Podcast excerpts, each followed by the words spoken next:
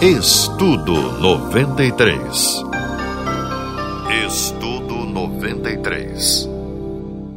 O meu nome é Pastor Marcos Silva, da Primeira Igreja Batista em Montenegro, no Rio Grande do Sul. E eu quero estudar junto com você o tema Identidade e Autoridade Espiritual.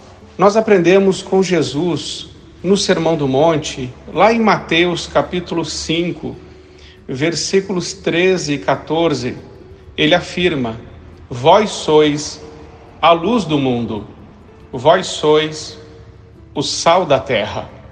Quando Jesus afirma isso, ele está fazendo uma afirmação acerca da nossa identidade espiritual. Muitas pessoas não têm nenhuma dificuldade em dizer quem são aqui na Terra.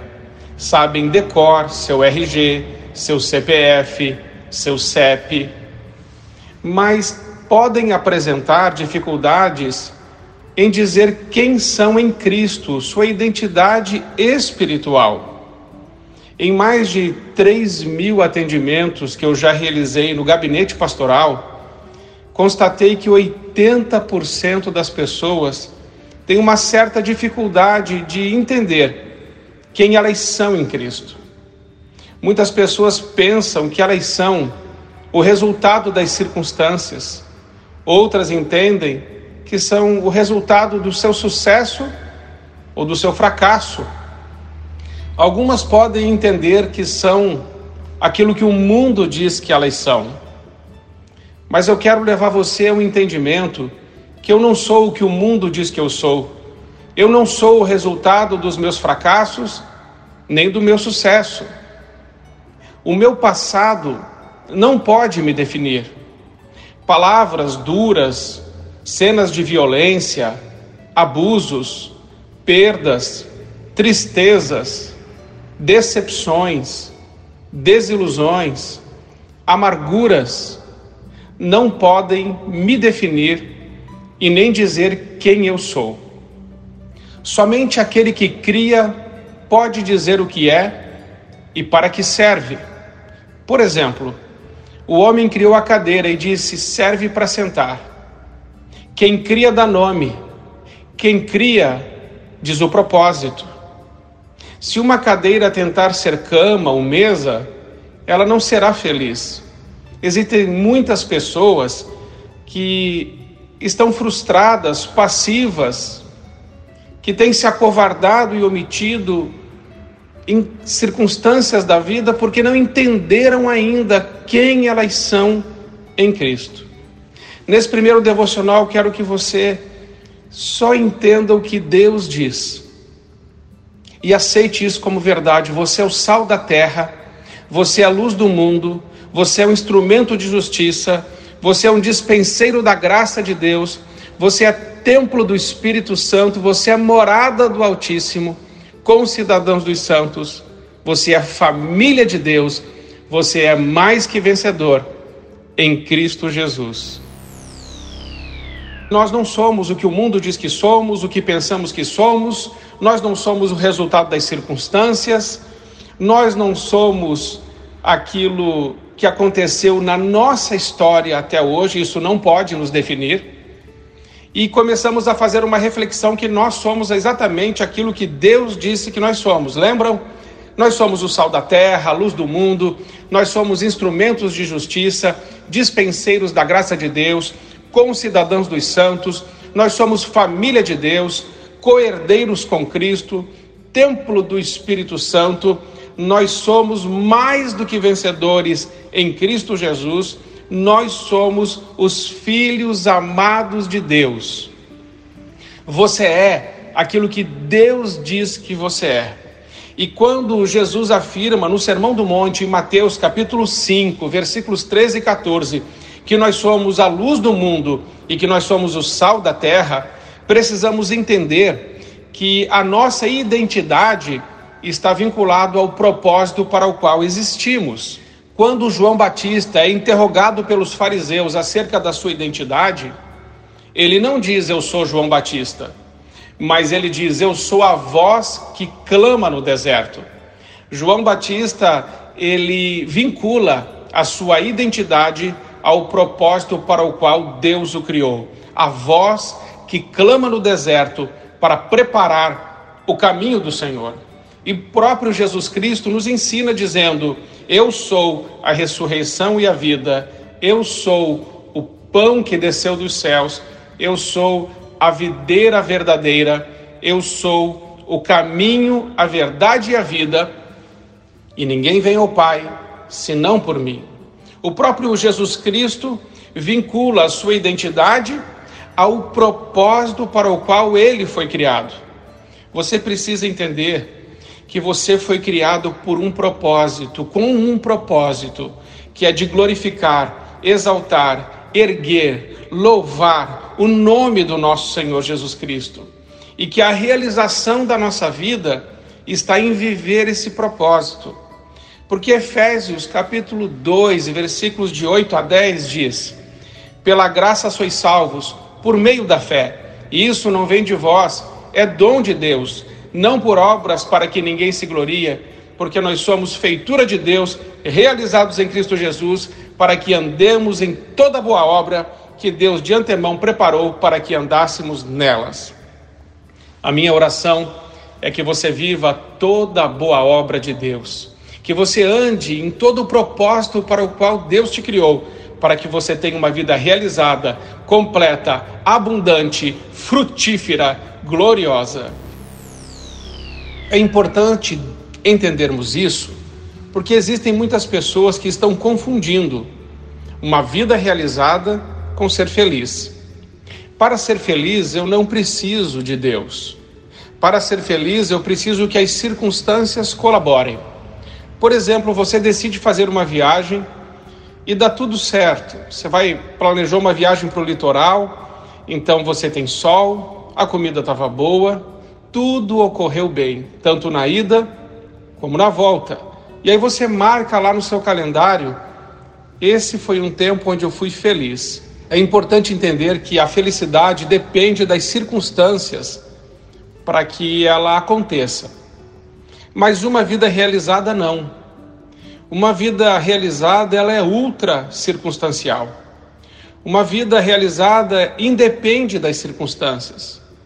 Nós temos como exemplo Paulo e Silas, que estavam cantando na prisão. Uma prisão romana, fria, escura, insalubre, de onde os homens saíam para a morte ou saíam de lá leprosos. Paulo e Silas estavam cantando num lugar de muita adversidade. Definitivamente podemos pensar que as circunstâncias não estavam colaborando mas quem está vivendo o propósito para o qual Deus o criou, vive a vida realizada e não é refém das circunstâncias. Quem vive pelas circunstâncias parece uma montanha russa ou um crente bipolar. Uma hora está lá em cima, outra hora está lá embaixo.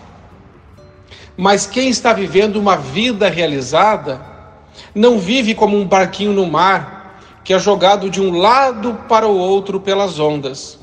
Quem vive uma vida realizada está com os pés sobre a rocha, e a rocha é Cristo. Quem está vivendo no propósito para o qual foi criado é inabalável no Senhor. Os problemas vêm, as dificuldades vêm, os reveses da vida acontecem, mas quem está em Cristo é inabalável precisamos entender que a nossa identidade e a nossa posição em Cristo não nos torna mais refém das circunstâncias, mas quem está em Cristo, que tem identidade em Cristo e autoridade no Senhor, vive uma vida ultra circunstancial, que vai além das circunstâncias. Somos a luz do mundo, sal da terra, instrumentos de justiça nós somos os filhos amados de Deus. Porém, existem pessoas que, embora tenham até essas informações, não estão conseguindo viver a vida abundante para a qual Deus as criou. Não estão conseguindo entrar nos lugares que Deus prometeu a seus filhos. Números 13, 33 fala que quando o povo foi entrar lá na terra prometida em Canaã, eles não conseguiram entrar porque disseram que lá tinha gigantes e eles mesmos se enxergavam como gafanhotos. Eles não conseguiam perceber quem de fato eles eram e nem quem Deus era. Uma das coisas que impede nós de exercermos nossa identidade e nossa autoridade em Cristo para que a gente possa entrar nos lugares que Deus tem para a nossa vida e viver todos os planos e sonhos do Senhor são as crenças limitantes. Uma crença limitante se instala na nossa vida, é, via de regra, num período de dor, de perda, de tristeza, de desilusão, de abandono. E essas crenças limitantes que se instalam em nossas vidas em períodos turbulentos como esse, elas são como lentes nos nossos olhos, que podem ampliar, reduzir, desfocar ou distorcer a realidade. O povo tinha passado 40 anos com Deus naquele deserto e todos os dias eles viam milagres, o maná, a água que saía da rocha, uma nuvem que cobria o sol de dia e uma nuvem de fogo que os aquecia à noite. E assim eles presenciavam milagres todos os dias.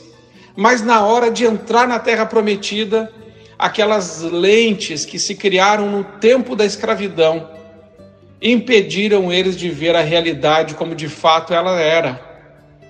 E eu preciso te trazer esse alerta. Para de olhar a vida através das lentes da dor e da perda. E começa a enxergar a vida através da palavra de Deus. Você tudo pode em Deus que te fortalece. Você é mais que vencedor. Você vai alcançar, você vai prosperar você vai possuir todos os sonhos e planos de Deus para sua vida, em nome de Jesus. Vai ser assim e já é.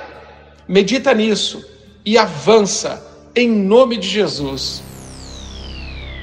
Está escrito que ele nos deu autoridade para pisarmos serpentes e escorpiões e todo o poder do inimigo sem que nada nos cause dano algum. A palavra de Deus não mente, a palavra de Deus é a verdade. Jesus disse em João 17, 17: Pai, santifica-os na verdade, a tua palavra é a verdade. Se Deus disse que nós temos autoridade para pisarmos serpentes e escorpiões e todo o poder do inimigo sem que nada nos cause dano algum, isso é verdade. Existem muitas pessoas que sabem disso, mas não vivem isso como verdade, que são escravas dos seus sentimentos, são movidas pelos seus sentimentos, são guiadas pelas suas emoções e esquecem que o crente não vive pelo que sente, mas o crente vive pelo aquilo que ele crê, e ele crê na palavra de Deus. A palavra de Deus é o nosso norte, é o nosso trilho, ela é a nossa bússola. A palavra de Deus nos dá direção. E se a palavra disse que eu tenho poder e autoridade, eu preciso crer nisso e começar a exercitar isso na minha vida. Existem muitos cristãos que estão intimidados, amedrontados, que estão frustrados e desanimados, porque ainda não entenderam que tudo podem em Deus que os fortalece. Hoje eu quero que você tome posse da palavra de Deus. Ele disse que você é a luz do mundo, ele disse que você é a luz da terra. E algumas pessoas dizem assim: Mas eu não me sinto assim. Esquece o que você está sentindo e simplesmente creia. Creia na palavra de Deus, creia nas promessas de Deus. A Bíblia diz em Números 23, 19: Deus não é homem para que minta nem filho de homem para que se arrependa. Se ele prometeu, ele vai cumprir. Está escrito em 1 Reis 8,56 que todas as promessas de Deus feitas por intermédio de Moisés se cumpriram. Tito, capítulo 1, versículo 2 diz: Deus não mente. Tiago 1, 17, capítulo 1, versículo 17 diz: Toda boa dádiva e todo dom perfeito vem do Pai das luzes, em quem não há mudança e nem sombra de variação. Hebreus 3, 13 e 8 diz: Jesus Cristo é o mesmo ontem, hoje e eternamente. Ele está com você. Está escrito, ele disse: Nunca te deixarei, jamais eu te abandonarei, mas eis que estarei convosco todos os dias até o final. Ele é o teu bom pastor, ele é a tua rocha, ele é a tua força. Siga em frente, Deus está com você. Crenças limitantes. Elas se instalam na nossa vida em experiências dolorosas, em vales, perdas, decepções, desilusões.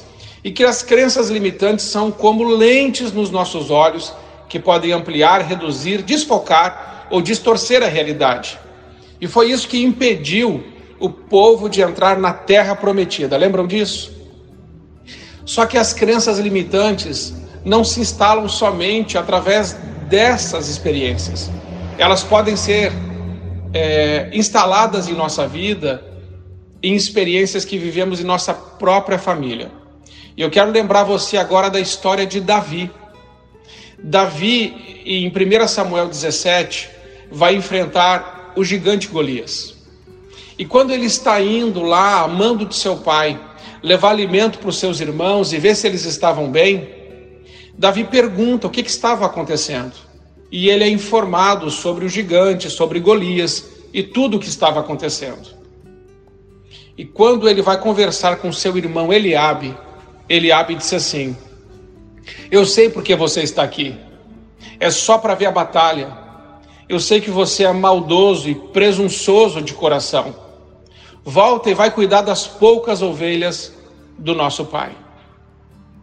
Muitas pessoas não têm conseguido exercer a sua identidade e autoridade em Cristo e nem viver os sonhos de Deus, porque estão sendo paralisadas por críticas de pessoas mal resolvidas como Eliabe.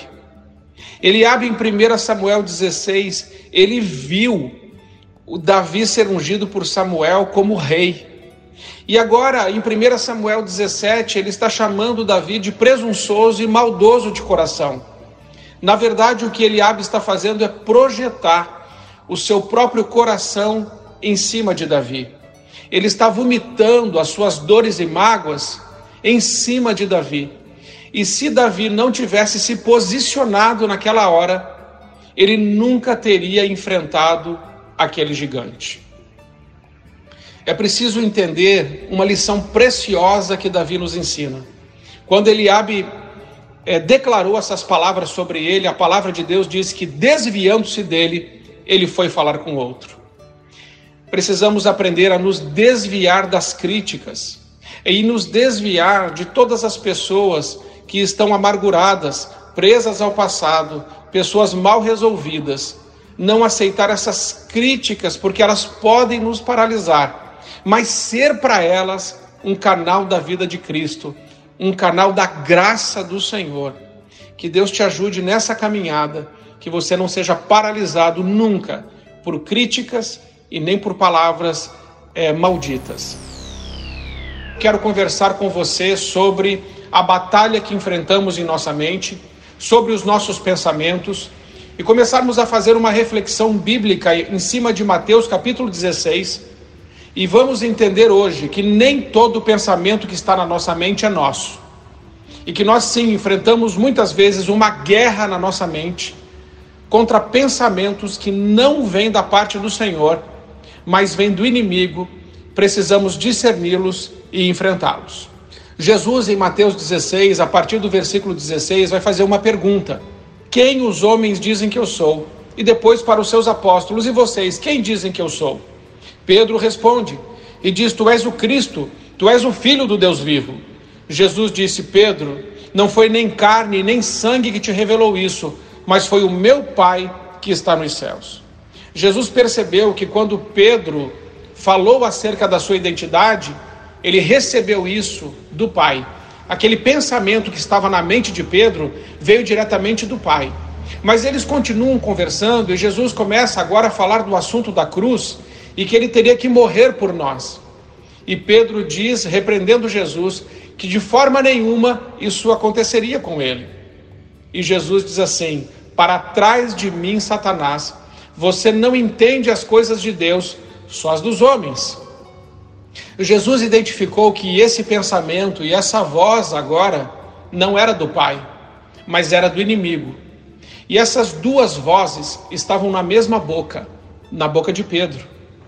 Nós vamos ver em Lucas 22, 33, que Pedro diz que estava pronto para ir para a prisão e para a morte com Jesus.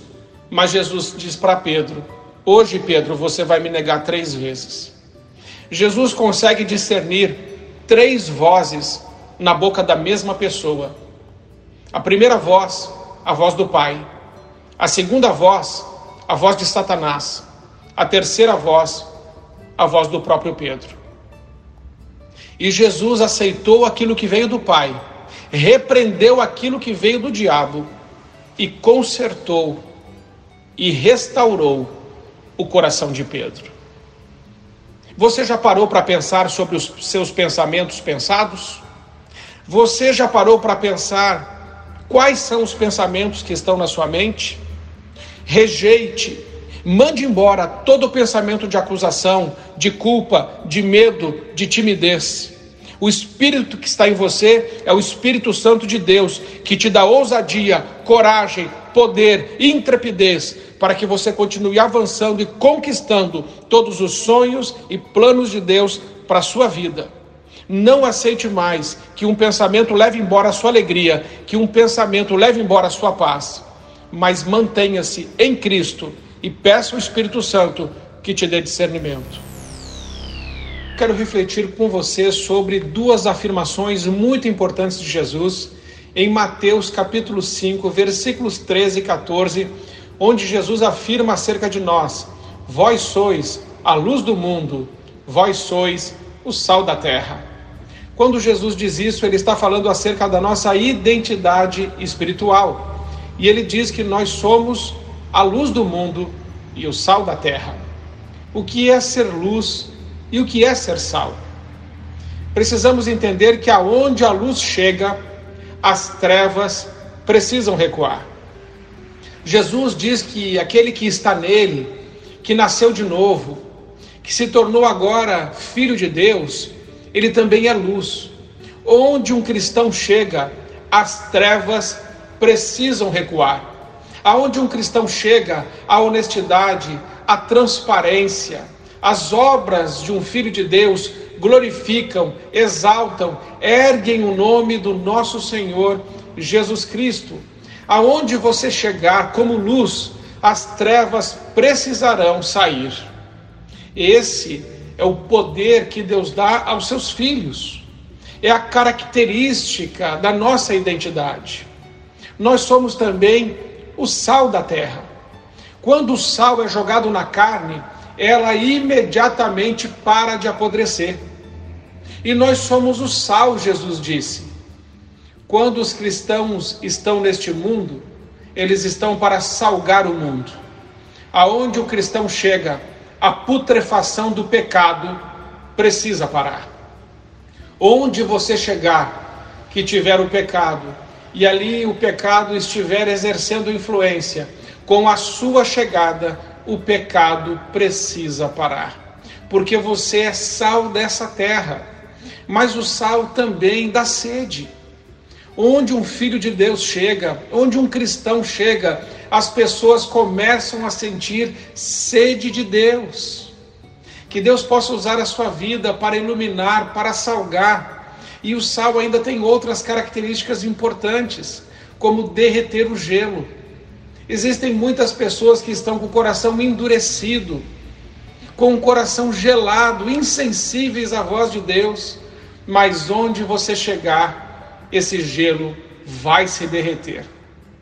A minha oração por você é que o Espírito Santo coloque nos seus lábios palavras de amor, de graça, de sabedoria, palavras que edificam, que aperfeiçoam, que consolam, palavras inspiradas pelo Espírito que têm o poder de mudar a realidade de transformar o ambiente. Que seja assim na sua vida. Que rios de água viva fluam do seu interior e que você possa sempre viver na identidade e na autoridade que o Senhor te deu. Nós estamos tratando o tema identidade e autoridade espiritual. Eu quero levar você a uma reflexão que para viver essa identidade e autoridade espiritual, nós precisamos entender quem Deus é e quem nós somos. Eu quero lembrar você quem Deus é. A palavra de Deus diz que Ele é a nossa rocha, Ele é a nossa força, nosso escudo, nosso esconderijo, torre forte, libertador, nosso amigo, nosso pai, nosso pastor. Ele é o maravilhoso, o conselheiro, o Deus forte, o Pai da eternidade. Ele é o príncipe da paz, o Rei dos reis, o Senhor dos senhores. Ele é o Alfa e o Ômega. Ele é o primeiro e o último. Ele é o início e o fim. E ele disse: Eu nunca te deixarei, jamais eu te abandonarei, mas eis que estarei convosco todos os dias até o final. Lembre-se de quem Deus é. Ele é o Todo-Poderoso. Ele é o governador, o sustentador, o criador de todas as coisas. Ele tem as rédeas do universo nas suas onipotentes mãos. Ele sabe onde te encontrar. O Senhor conhece o seu CEP. Ele sabe onde você mora. Eu preciso te dizer hoje: Deus se importa com você, com a sua vida, com tudo que está acontecendo na sua história e ele não perdeu o controle. Em segundo lugar, precisamos entender quem nós somos. Nós somos os filhos amados de Deus. Ele te ama e ele te ama com amor eterno. Você é a menina dos olhos de Deus. Você é o sacerdócio real, a nação santa, o povo de propriedade exclusiva de Jesus. Você foi comprado pelo precioso sangue de Jesus você está oculto em Cristo Jesus e o maligno não pode te tocar. Você é mais do que vencedor em Cristo Jesus.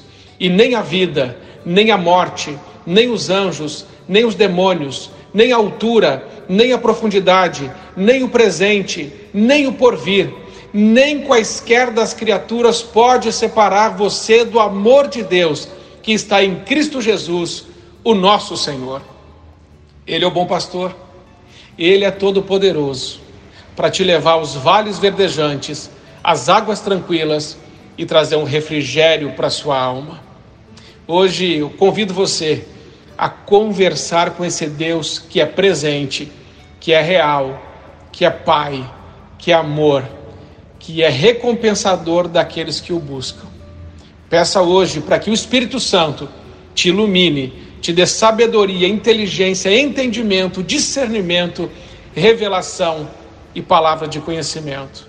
Porque em Cristo você pode todas as coisas.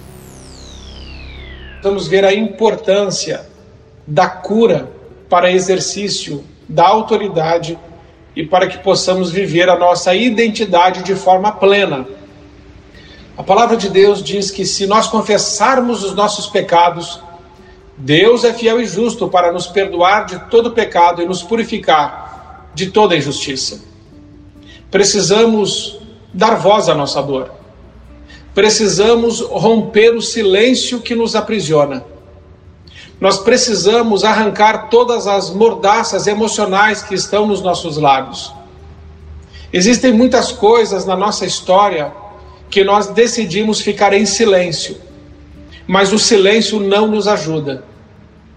Quem gosta do silêncio é o diabo. Ele não quer que você dê voz à sua dor. Ele não quer que você rompa com o silêncio do aprisionamento. Ele quer que essas coisas que não foram ainda resolvidas ou discernidas permaneçam dentro de você.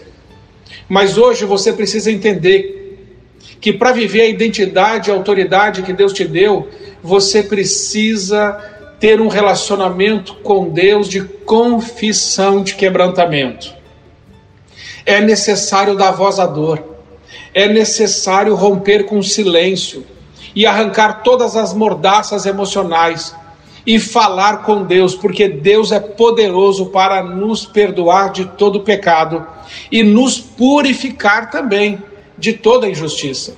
Existem pessoas que sofreram abuso, outras que fizeram aborto, outras ainda que foram traídas, caluniadas, difamadas. Existem na nossa história dores, perdas, mágoas, decepções, desilusões.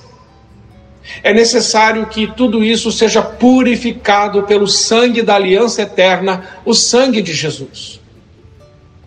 Então você precisa dar voz ao que está aí dentro. Em segundo lugar, precisamos olhar para Tiago 5,16, que diz: Confessai vossas culpas uns aos outros e orai uns pelos outros para que sareis. O perdão é na vertical, mas a cura, diz Tiago, é na horizontal. Precisamos confessar uns aos outros e orar uns pelos outros para que sejamos curados. Procure a pessoa que você precisa procurar. Ore por ela. Converse com ela. Não permita que isso se estenda por mais tempo. Exerça a sua identidade e autoridade em Cristo para trazer cura, restauração, transformação para a sua vida e para a vida de outras pessoas. Decida hoje dar esse passo, porque isso é exercer identidade e autoridade que você tem em Cristo Jesus. Lembre-se, passado mal resolvido é presente. Resolva o seu passado em Cristo e continue avançando. Quero refletir com você Lucas capítulo 10, versículo 19, que diz: Eu dei a vocês autoridade para pisarem sobre cobras e escorpiões e sobre todo o poder do inimigo, nada lhes fará dano.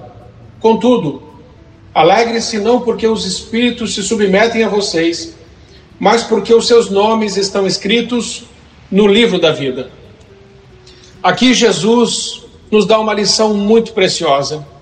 Ele havia enviado os setenta e lhes deu autoridade para que eles expulsassem demônios, curassem as pessoas. E eles voltam depois e dizem: Senhor, até os demônios se submetem a nós. E eles voltaram com muita alegria dizendo essas coisas. Mas Jesus lhes disse: não alegrem-se porque os demônios se submetem a vocês. Alegrem-se primeiro, porque o nome de vocês está escrito no livro da vida. Muito mais do que nos alegrarmos por aquilo que fazemos, nós precisamos nos alegrar por aquilo que somos. Nós somos filhos de Deus. Nós somos os, o alvo da graça, o alvo do amor de Deus.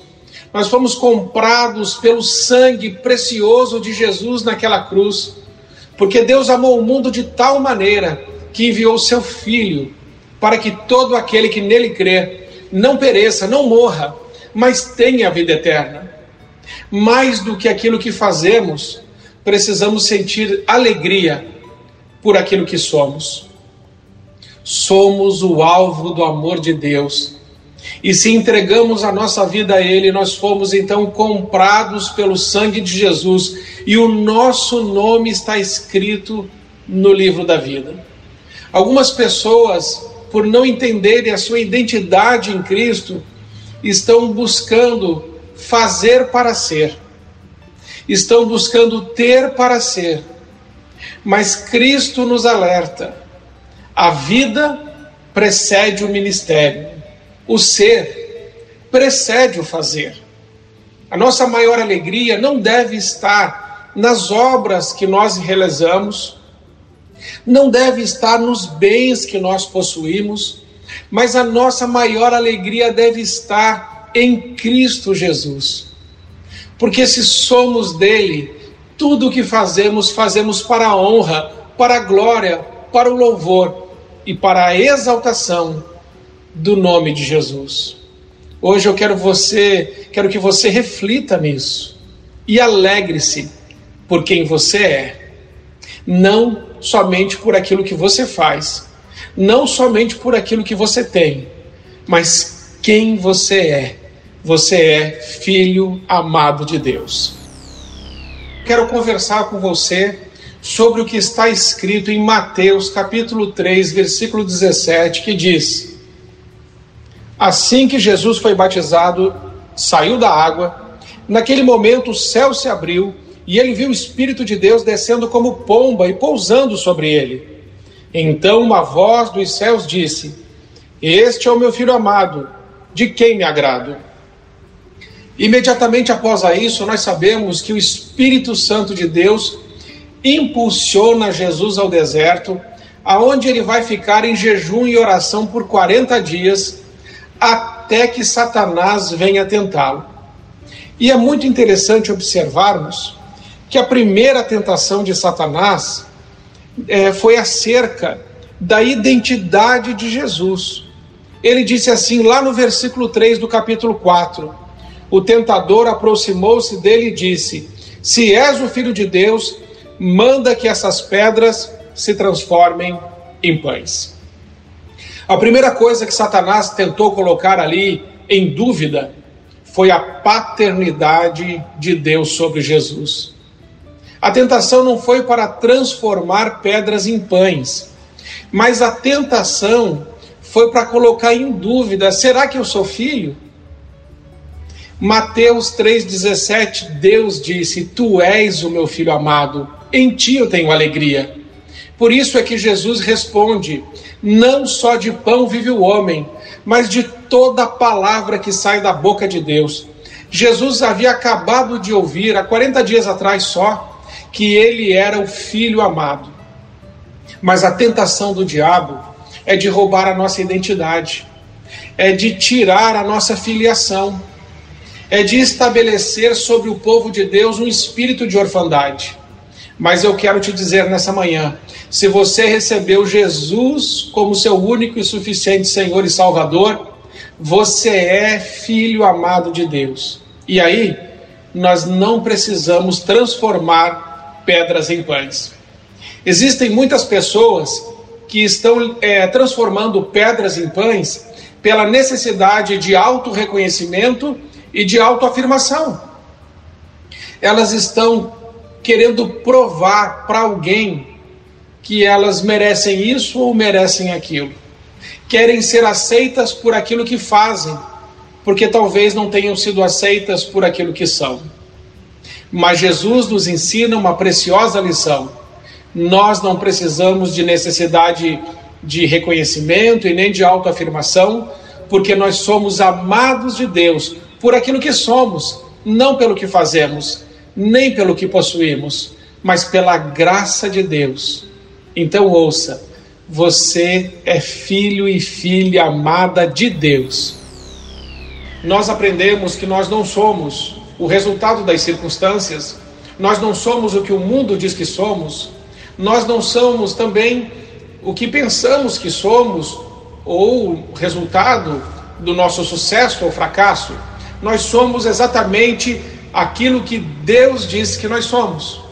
E eu quero hoje relembrar você e trazer à luz no seu coração quem você é em Cristo Jesus. A palavra de Deus diz que nós somos filhos de Deus, membros da raça escolhida, do sacerdócio real, da nação santa, somos edificados em Cristo e estamos firmados sobre a rocha.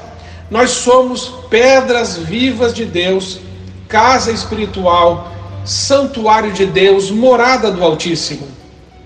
Você é filho da luz, você é amado de Deus e você participa da vida de Cristo como concidadãos dos santos e família de Deus.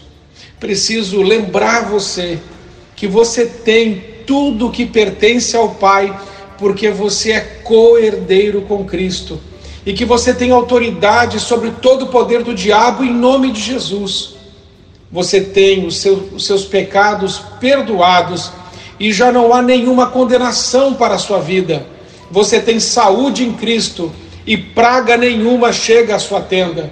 Você tem a proteção de Deus e nenhum mal te sucederá, e nenhuma arma forjada contra você prosperará você tem poder para testemunhar, para expelir demônios, para curar os enfermos, em nome de Jesus. Você tem as suas orações ouvidas, porque os ouvidos do Senhor estão atentos às suas súplicas e, ele, e essas orações têm muito poder por sua eficácia. Você tem vitória em todas as áreas da sua vida por meio de Cristo Jesus, teu Senhor e teu Salvador. Lembre-se, você tem liberdade no Espírito Santo, você tem vida abundante em todas as áreas da sua vida, porque você tem a vida de Cristo. A minha oração é que o Espírito Santo de Deus guarde essa semente da palavra no seu coração, que o Espírito Santo te ilumine, te dê sabedoria, inteligência, entendimento, revelação, palavra de conhecimento, que o Espírito Santo de Deus te use de forma poderosa para que você continue avançando, conquistando, possuindo todos os sonhos, todos os planos de Deus para a sua vida e que todas as suas obras glorifiquem, exaltem e honrem o nome do nosso Senhor Jesus Cristo. Quero conversar com você sobre o que está em Mateus capítulo 7, versículo 21 até o 23, que diz assim: Nem todo aquele que diz Senhor, Senhor entrará no reino dos céus, mas apenas que aquele que faz a vontade do meu Pai que está nos céus. Muitos me dirão naquele dia: Senhor, Senhor, não profetizamos em teu nome? Em teu nome não expulsamos demônios e não realizamos muitos milagres? Então eu lhes direi claramente: Nunca os conheci.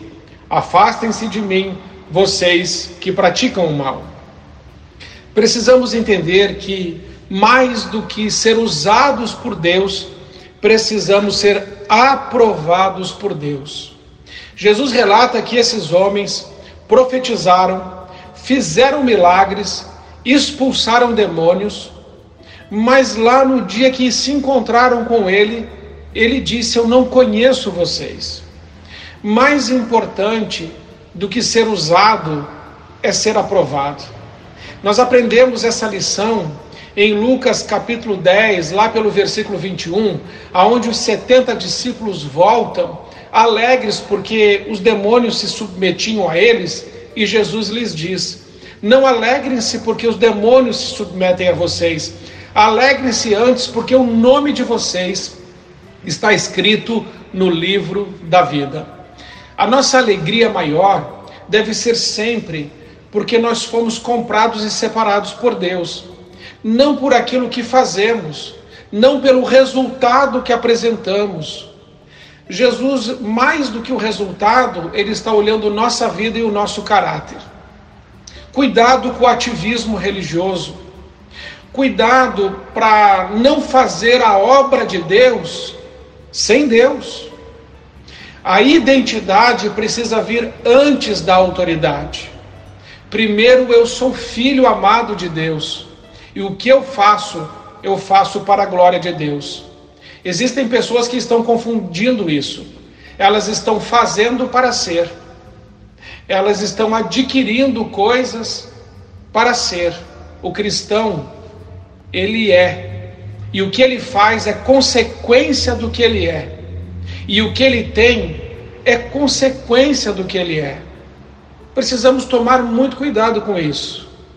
O lindo de ser cristão é que se você tirar de um cristão tudo o que ele tem e todos os títulos que ele possui, ele continua sendo filho amado de Deus. Portanto, a vida precede o ministério, o ser precede o fazer. Você pode todas as coisas em Deus que te fortalece. Você pode reinar em vida pelo poder de Jesus Cristo, nosso Senhor, nosso Salvador. Você pode pisar serpentes e escorpiões e todo o poder do inimigo sem que nada te cause dano algum. Você pode sim cortar a cabeça dos gigantes que se levantam contra você, e você pode fazer isso pelo poder do Espírito Santo que habita dentro de você. Por isso, não recue, não desanime, não se intimide, não se acovarde, mas avance em nome de Jesus para conquistar, para possuir, para alcançar todos os sonhos e todos os planos de Deus para a sua vida. Você pode hoje afirmar que você é uma pessoa abençoada, porque a palavra de Deus diz que nós somos abençoados com toda a sorte de bênçãos espirituais nos lugares celestiais em Cristo Jesus, o nosso Senhor. Você pode reafirmar hoje: você é mais que vencedor em Cristo Jesus, você é sal da terra, você é luz do mundo, instrumento de justiça, um dispenseiro da graça do Senhor, e rios de água viva fluem do teu interior, em nome de Jesus. Você pode dizer hoje: Eu sei que o Senhor é minha rocha, meu escudo, meu refúgio, minha fortaleza, minha torre forte, o meu libertador. O Senhor é meu amigo, meu pai e meu pastor. Ele nunca me deixa, ele jamais me abandona. Você pode hoje afirmar que o Senhor é a luz do mundo que ilumina a sua vida, que o Senhor venceu a morte para te trazer vida e vida em abundância que o Senhor Jesus humilhou o diabo publicamente e triunfou sobre ele na cruz, e essa vitória é sua também. Você sabe que o Senhor está contigo. Ele disse: Eu nunca te deixarei, eu jamais te abandonarei, mas eis que estarei convosco todos os dias até o final. O Senhor é contigo, a mão do Senhor está sobre a sua vida. Hoje eu quero me despedir de você é o nosso último devocional. Mas eu quero te dizer nessa despedida: o Senhor é a tua força, Ele é o teu refúgio. Rasgue a sua agenda, abra a mão dos seus sonhos e diga: Senhor, eu quero viver a sua agenda, a agenda do céu, e eu vou viver todos os teus sonhos, Senhor, todos os teus planos. Que seja sempre assim na sua vida, em nome de Jesus.